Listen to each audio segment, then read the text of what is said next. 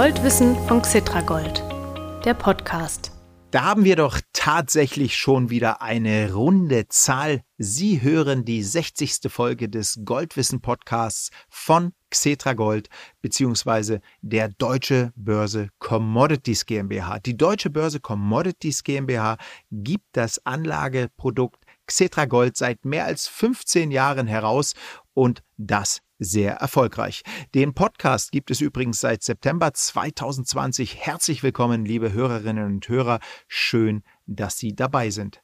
Haben Sie auch die vergangene Folge, die Folge 59 gehört? Da ging es um Kleinstminen, mit denen Menschen meist mit bloßen Händen Gold zutage fördern. Jetzt in Folge 60 sprechen wir über richtig große Goldminen und welche Bedeutung sie für den Goldmarkt haben.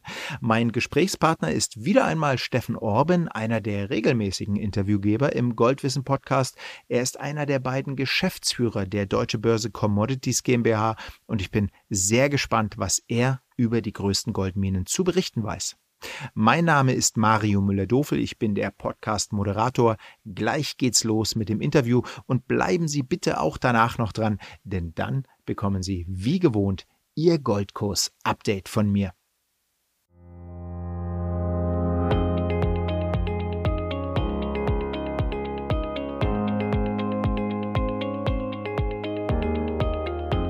Tag, lieber Steffen Orben. Wo haben Sie denn gerade Ihr Podcast-Mikrofon stehen? Ich in Frankfurt. Guten Tag, Herr Müller-Dofel. Ja, mein Mikrofon steht hier in Tirol im Standsertal in meinem Homeoffice und ich freue mich auf das heutige Gespräch. Ja, ich freue mich auch und Tirol, Herr Orben, Mann, da, Mann, Mann, Mann, da beneide ich Sie natürlich drum. Wunderbar. Aber jetzt gehen wir in die Welt, Herr Orben. Wir sprechen heute über richtig große Goldminen. Sie sagten im Vorgespräch für dieses Interview, dass wir ja, fünf sehr bedeutende Minen durchgehen könnten.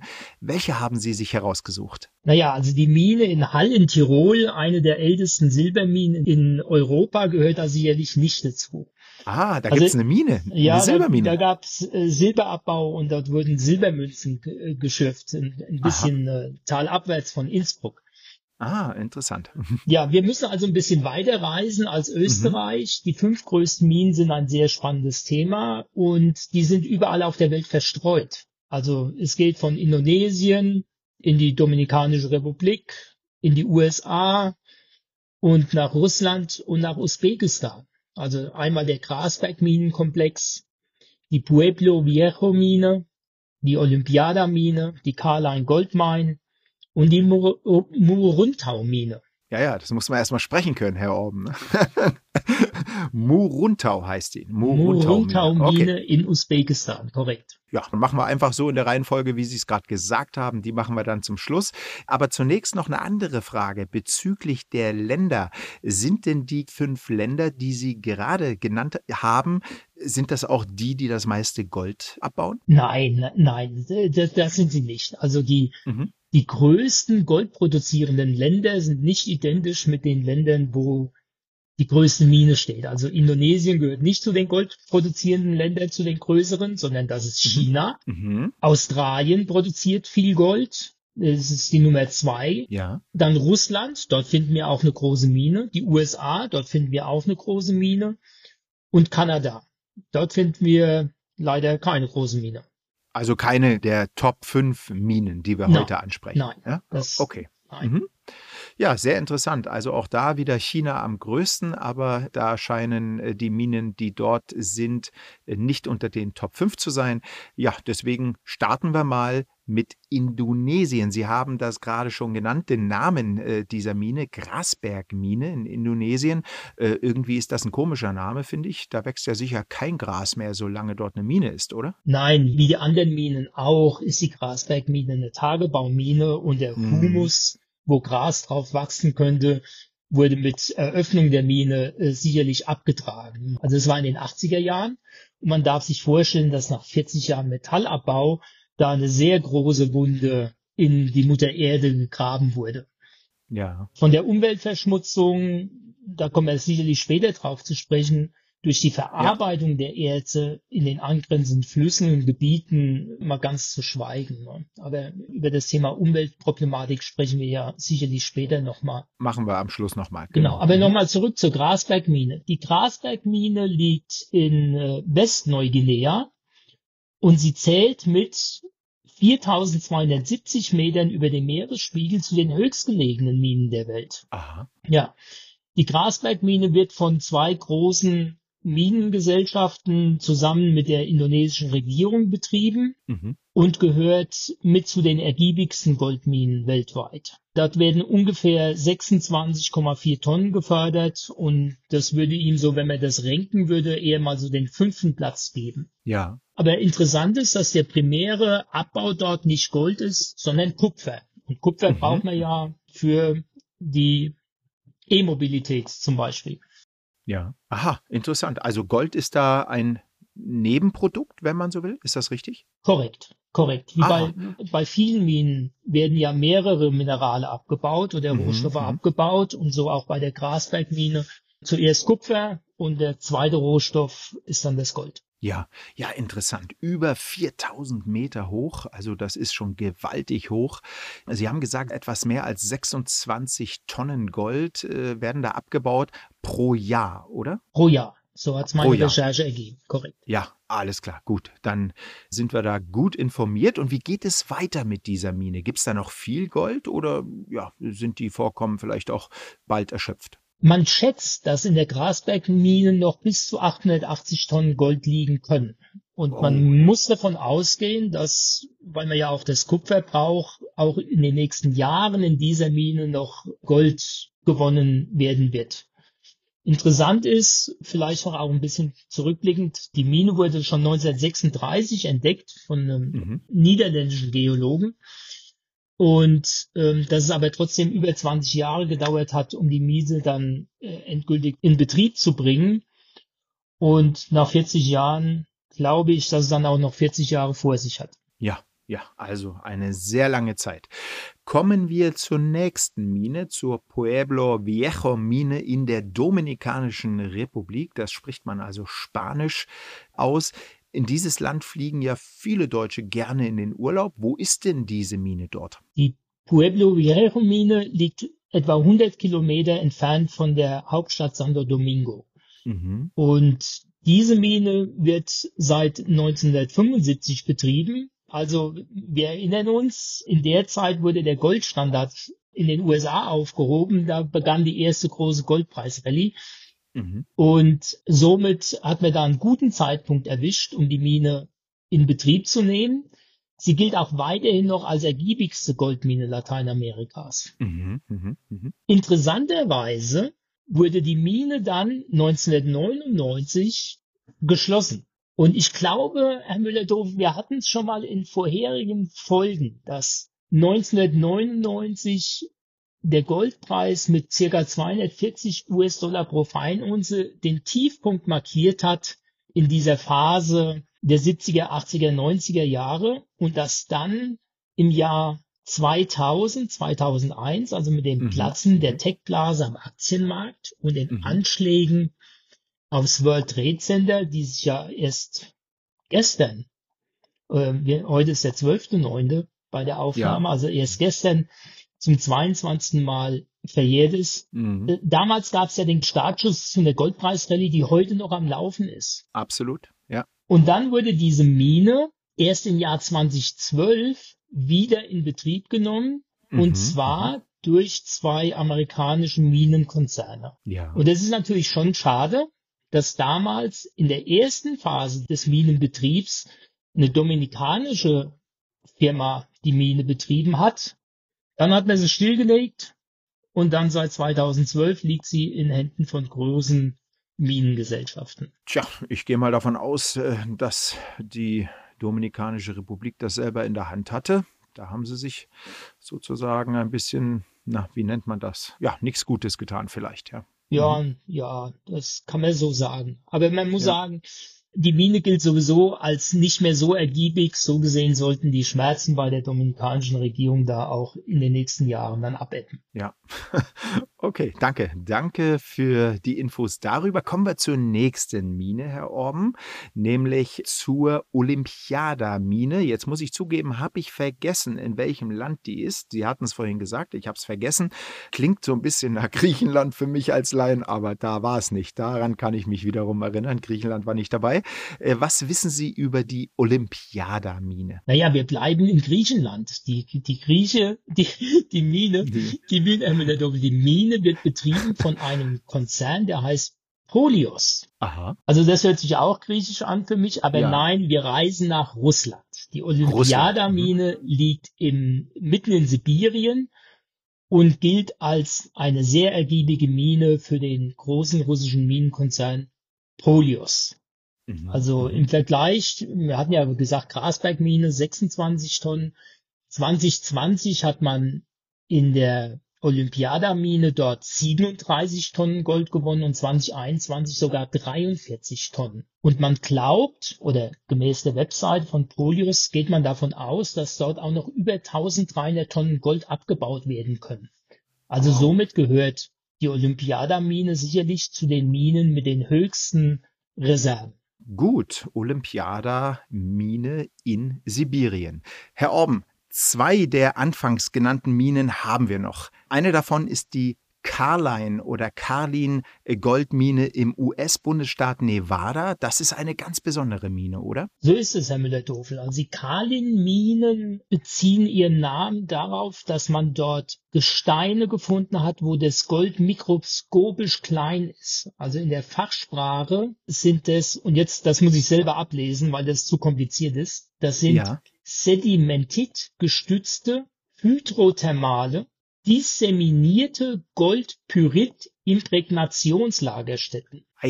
Also im Grunde genommen, das Gold ist dort im Gestein in mikroskopisch kleinen Partikeln und muss aus diesen Partikeln dann rausgewaschen werden. Mhm. Dieses Gestein findet sich vor allen Dingen in Nevada und Utah und deswegen hat man dann auch diesen Minentyp zur Gewinnung solches Goldes als Karlinmine äh, beziffert. Also es hat nichts mehr zu tun mit der Goldschürferromantik aus Kalifornien oder Alaska, wo man in Flüssen Goldnuggets gefunden hat. Nein, hier ja. muss man das Gold mikroskopisch klein suchen. Ja, Wahnsinn. Und warum heißen diese Goldminen, wo eben das, das Gold so mikroskopisch klein irgendwo liegt. Äh, warum heißen die Karlein-Minen? Was, was ist das für ein Wort, Karlein? Also diese Lagerstätten finden sich in der Nähe der Stadt Karlin oder ah. Karlin in Nevada. Und deswegen gehe ich davon aus, dass die Mine oder diese Lagerstätten halt Karlin Lagerstätten sind und Karlin Minen genannt werden. Aha, aha, also der Ursprung liegt praktisch in dem Ort und alle Minen, die, die auch solche Charakteristika haben, die heißen dann eben auch so wie dieser Ort, damit man die äh, da als, äh, als ähnlich identifizieren kann. Ne? So, so kann man zusammenfassen, oder? Ja, würde ich, würde ich so okay. zusammenfassen. Ja. Mhm, gut. Welchem äh, Goldminenkonzern gehört diese Carline-Mine und, und welche Abbaumenge gibt es dort? Ja, die Carline-Mine gehört auch einem der äh, an der Börse gelisteten Konzerne, der Newport mhm. Mining. Die Reserven für die Carline-Minen sind, sind eher gering. Also vorhin hat man noch die 1300 Tonnen in Russland. Hier schätzt man, dass noch vielleicht 120 Tonnen in der Erde liegen. In den letzten Jahren hat man so circa 50 Tonnen jedes Jahr rausgeholt. Also mhm. die Lebensdauer dieser Mine ist sehr überschaubar. Ja, ja, die wird es dann sehr wahrscheinlich bald nicht mehr geben. Mhm. Mhm. Gut. Und jetzt, last but not least, lassen Sie uns nach Usbekistan gehen. Dieses Land habe ich mir äh, gemerkt. Wir reden nicht so oft über Usbekistan. Ich weiß nicht, ob wir jemals schon Usbekistan hier im Goldwissen-Podcast hatten. Und da ist die anfangs ebenfalls erwähnte Muruntau-Mine. Muruntau-Mine, so heißt sie. Ja, was, was ist das für eine? Ja, die Muruntau Mine liegt also in einer, in einer Wüste, Kies- und Sandwüste, rund 300 Kilometer weg von der usbekischen Hauptstadt Taschkent mhm. und wurde wie auch viele andere Minen in den 60er Jahren entdeckt und auch mit der Förderung begonnen.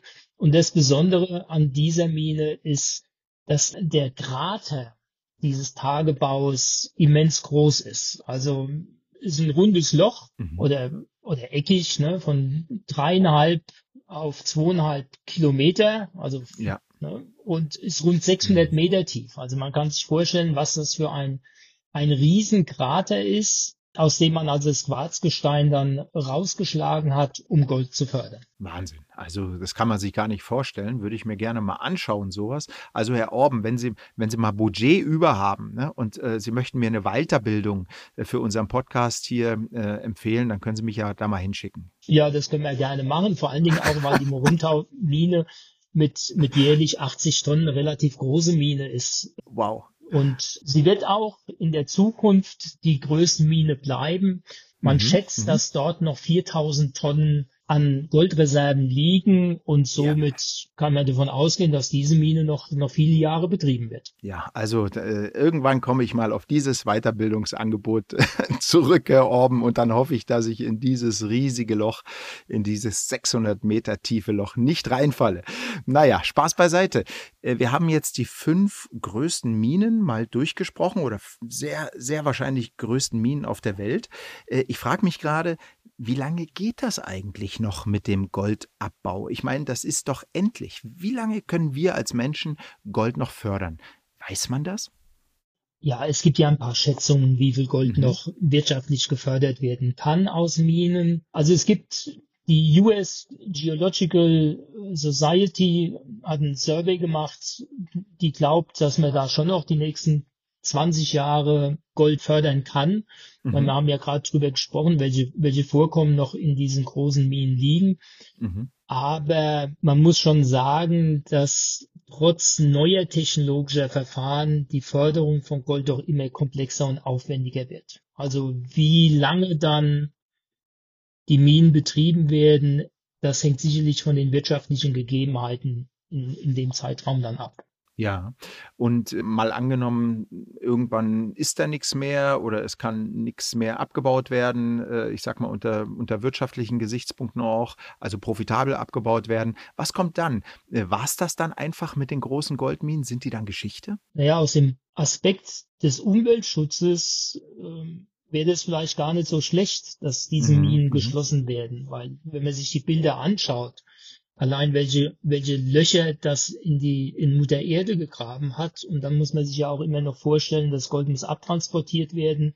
Das heißt, Zu- und Abfahrtswege, man braucht die Fazilitäten, um das Gold zu gewinnen. Der Einsatz von Chemie ist gefordert, also die Belastung für Flüsse und die Umwelt mhm. mhm. ist schon sehr groß. Das andere ist natürlich, dass wir auch für andere Prozesse Rohstoffe brauchen. Ne, bei der ersten Mine Grasbergmine hatten wir ja gesagt, das ist vor allen Dingen eine Kupfermine. Also diese Mine wird sicherlich noch viele Jahre betrieben werden und ja. dann wird man da auch das Gold schürfen.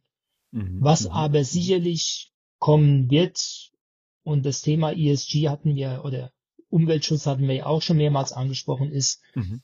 Recycling. Also man muss hoffen, dass die Menschen immer mehr Elektroschrott ins Recycling geben oder wie man auf Englisch sagen würden, ins Urban Mining, weil die Umweltbelastung fürs durchs Recycling wesentlich geringer ist als durch einen Minenabbau. Mhm, mhm, mhm. Genau, das haben wir immer wieder hier im Podcast. Insbesondere, also bekanntes Beispiel sind natürlich äh, Smartphones, also Mobiltelefone, in denen Gold in ganz kleinen Mengen ist, aber die Masse macht's. Da kann man also eine Menge herausholen, zumindest äh, wenn man mal etliche tausend äh, von diesen Smartphones hat. Und da macht der Xetra Gold einiges für, um eben auch die Menschen zu animieren, ihren Elektroschrott ähm, ordentlich abzugeben, damit dort die Ressourcen, die noch weiter verwertbar sind, damit die rausgeholt werden können. Genau, also Nachhaltigkeit im, im Goldsektor, Herr Orben, äh, werden wir ganz sicher bald wieder haben. Hatten wir in der vorigen Folge 59 mit Guya Merkle und werden wir demnächst wieder haben. Aber für diese Folge hören wir erstmal auf. Also das war sehr, sehr interessant. Eine richtige Gold-Weltreise. Vielen Dank für die wie immer sehr informative und unterhaltsame Gesprächsführung hier von Ihnen. Sie bringen immer viele Fakten mit. Ja, und ich sag mal, bis zum nächsten Mal. Ne? Und das nächste Mal wird wahrscheinlich der 15. November 2023 sein, wenn wir eine Folge vom World Gold Day in Berlin produzieren. Da sind Sie dort, oder Herr Orben? Ich werde dort sein, Herr Müller-Dofel. Also das werde ich mir nicht entgehen lassen. Sie haben es angesprochen, Guya Merkel und die Earthbeat Foundation, da haben wir ja mhm. auch den Podcast gemacht und ich finde das, was Guya macht, sehr spannend. Da geht es zwar jetzt nicht um Großminen, sondern um Kleinstminen, aber die Initiative, Menschen eine andere Möglichkeit des Broterwerbs zu geben als durch Minenabbau, finde ich eine tolle Initiative. Was ja auch die GUIA auch macht, ist die Förderung von Gold durch Recycling. Das ist ja auch ein Steckenpferd von ihr. Das unterstützen genau. wir ja auch von ganzem Herzen. Und deswegen freue ich mich, Guya in Berlin sehen zu dürfen am World Gold Day und freue mich natürlich auch auf den Podcast, den wir dann dort aufnehmen werden. Ja, genau. Das wird dann mal was anderes. Eine richtige Reportage vom World Gold Day in Berlin kommt dann Ende November raus. Das wird sicherlich ganz interessant. Danke, Herr Orben, für dieses Gespräch. Dann würde ich mal sagen, bis bald wieder und alles Gute. Ne? Herr Müller-Dofel, ich bedanke mich für das interessante Gespräch heute. Ja, danke ebenso. Also bis später. Und jetzt, liebe Goldinteressierte, folgt das Goldkurs-Update zur Entwicklung von Gold an der Börse in den zwei Wochen seit der Veröffentlichung der vorigen Podcast-Folge 59 bis zum Vortag der Veröffentlichung dieser Folge. Es handelt sich also um die Wertentwicklung vom 1. bis 14. September.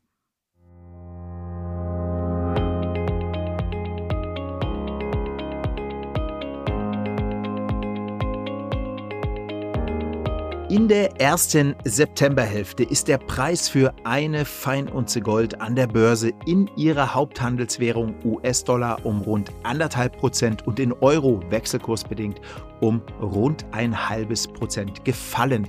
Damit hat sich der seit Mitte Mai andauernde leichte Abwärtstrend fortgesetzt. Im 12-Monats-Rückblick bleibt dennoch ein Kursgewinn von über 10 Prozent in Dollar und von rund 5% in Euro. Die Diskrepanz zwischen den Währungen liegt vor allem daran, dass der Dollar seit Mai gegenüber dem Euro deutlich am Wert gewonnen hat. Das hat den Wertzuwachs in Euro pro Feinunze Gold gebremst.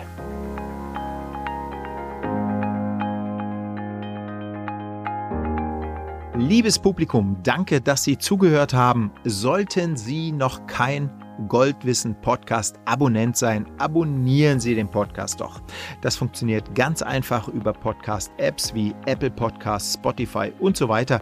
Natürlich können Sie die Folgen auch im Internet auf www xetra-gold.com anhören. Gehen Sie dort einfach auf den Menüpunkt Gold News und scrollen Sie ein bisschen nach unten. Ja, und äh, dort finden Sie dann alle Folgen schön untereinander aufgelistet. Die allermeisten der bislang 60 Interviews rund um Gold sind weiterhin hörenswert, weil die Informationen, die die Gesprächspartner dort geben, zeitlos aktuell sind. Bis zur nächsten Folge und herzliche Grüße, Ihr Mario Müller-Dofel.